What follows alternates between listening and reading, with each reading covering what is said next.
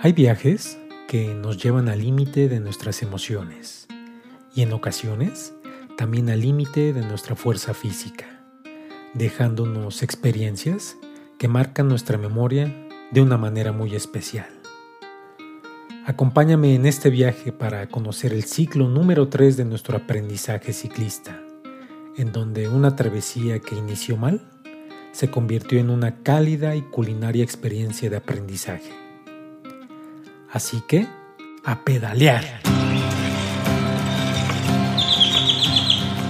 Al andar en bicicleta ocurren un montón de cosas extraordinarias. Conocemos, fraternizamos, nos sentimos libres, apreciamos más la vida y al mismo tiempo vamos dejando huellas en el camino que servirán de guía para los ciclistas del futuro.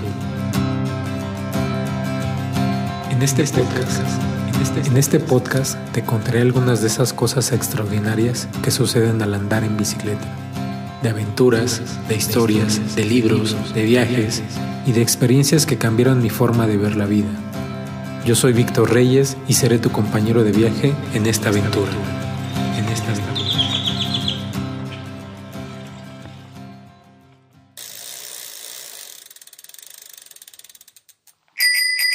Ciclo número 3. Del frío de una gasolinería al calor de una rosticería.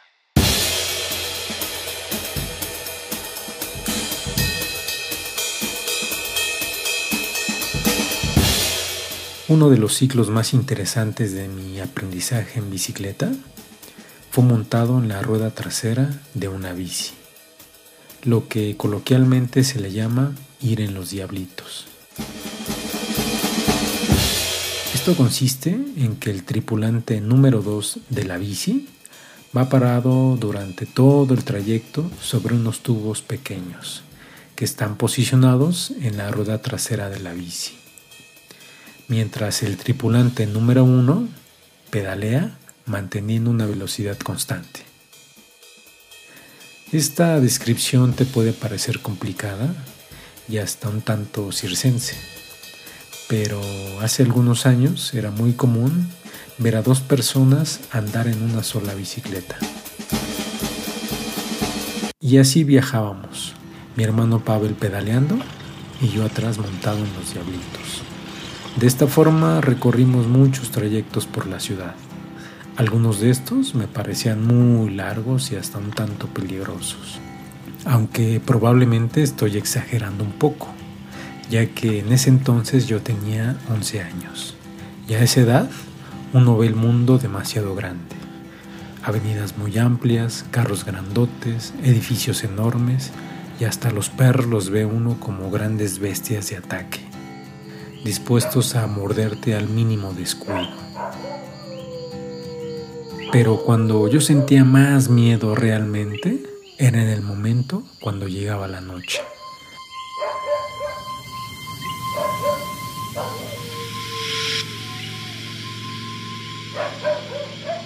La sensación constante de que una gran bestia canina me mordiera por la espalda no me dejaba tranquilo, y menos en la oscuridad.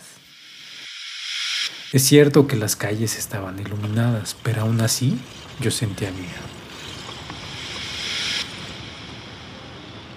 Había otras ocasiones en que nos llegábamos a perder entre calles que supuestamente acortaban el camino, pero pasaba totalmente lo contrario.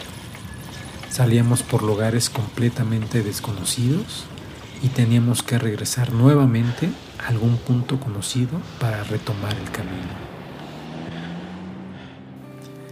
Mi hermano, que en ese entonces era un posadolescente de 19 años, se encargaba siempre de atenuar los miedos durante todo el trayecto hasta el punto de desaparecerlos, el punto de desaparecerlos. Quizá no de manera deliberada, pero lo lograba tenía la capacidad de convertir una compleja y difícil travesía en una gran aventura. Como en aquella gran travesía que nunca voy a olvidar a casa del tío Lalo. A casa del tío Lalo.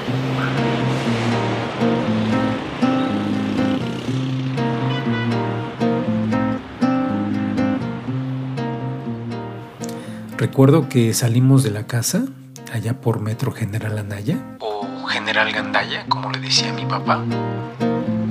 Era un día soleado con mucha luz. Mi hermano bajó la bicicleta y yo la mochila, en donde cargaba una botella de agua y un kit de ponchadoras básico. El trayecto ya lo habíamos hecho con anterioridad, así que ya conocíamos, entre comillas, la ruta. Y bueno, pues emprendimos el viaje.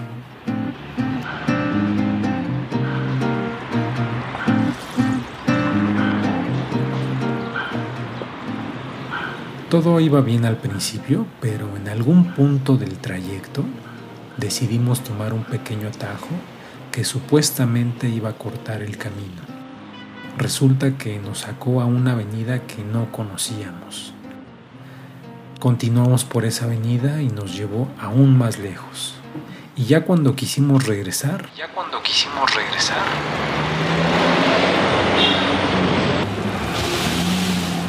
nos perdimos. Nos perdimos.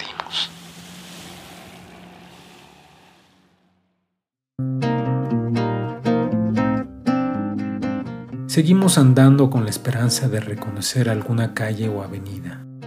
Esto te puede parecer un tanto risible o irreal en estos tiempos, ya que ahora es casi imposible perderse, habiendo tantas aplicaciones de geolocalización en los teléfonos celulares. Pero en ese tiempo sí que nos perdimos en la gran ciudad. Y para nuestra mala suerte, el clima cambió radicalmente pasó de un día muy soleado al estilo de la comarca de Tolkien a una tarde muy lluviosa y oscura de Mordor.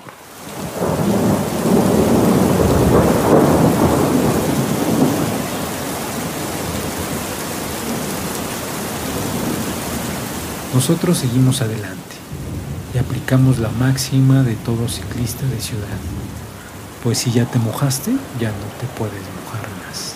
Y así seguimos. Mientras seguimos andando, el frío empezó a calar poco a poco, primero en las manos y luego en el rostro, después en los pies, llegando profundamente hasta los huesos.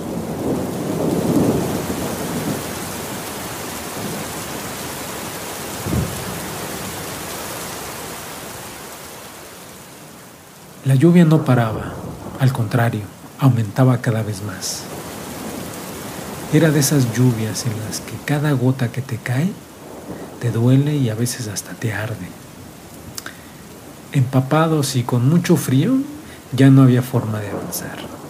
Decidimos, o más bien mi hermano decidió, resguardarnos en una gasolinería que estaba muy cerca de ahí. Recuerdo que nos quedamos poco más de una semana en esa gasolinería de Dante Alighieri, o por lo menos eso me pareció a mí. En realidad solo nos quedamos poco más de una hora hasta que dejó de llover. Mojados, con frío y decaídos, aún así retomamos el camino. Recuerdo perfectamente esa escena. Recuerdo perfectamente esa escena. Íbamos montados en nuestra bicicleta, pedaleando lentamente por una calle oscura. Ninguno de nosotros decía nada. No teníamos energía ni para hablar.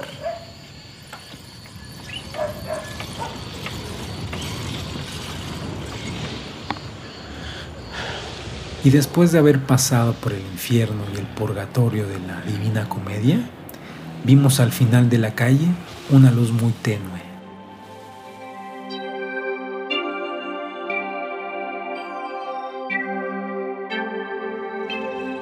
Y conforme íbamos avanzando, la luz se volvió más brillante, con un cierto halo de neblina.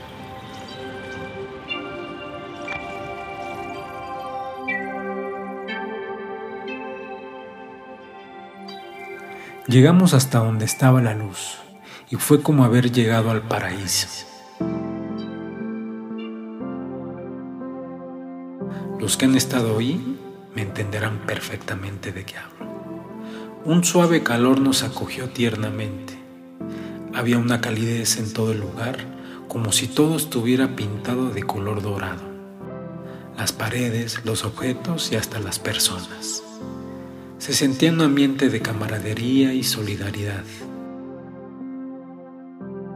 Todos los que estábamos ahí habíamos sobrevivido al diluvio. Habíamos sobrevivido al diluvio.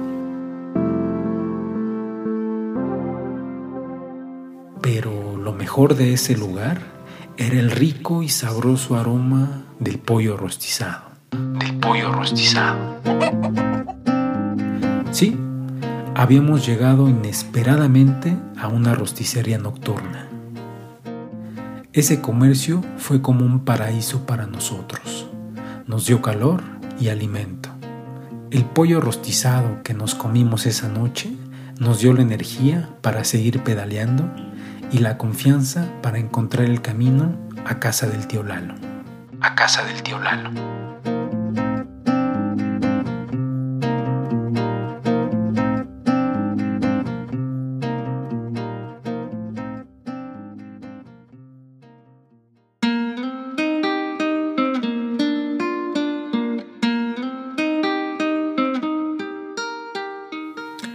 Así que de alguna forma en este ciclo aprendí que hasta en las andadas más difíciles, engorrosas o terribles que puedas pasar, pueden convertirse en una gran aventura si te encuentras una rosticería nocturna.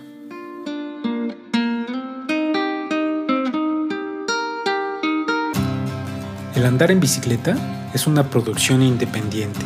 La idea, guion, voz y producción son de quien te habla, Víctor Reyes. Todos los episodios los encontrarás en la web El Andar en Bicicleta. Y si te gustó este podcast, no olvides suscribirte y compartirlo. No olvides suscribirte y compartirlo. Y bueno, pues hemos concluido esta ruta por el día de hoy. Estoy seguro que nos encontraremos en el siguiente viaje para continuar esta aventura. Nos vemos en el camino. Nos vemos en el camino.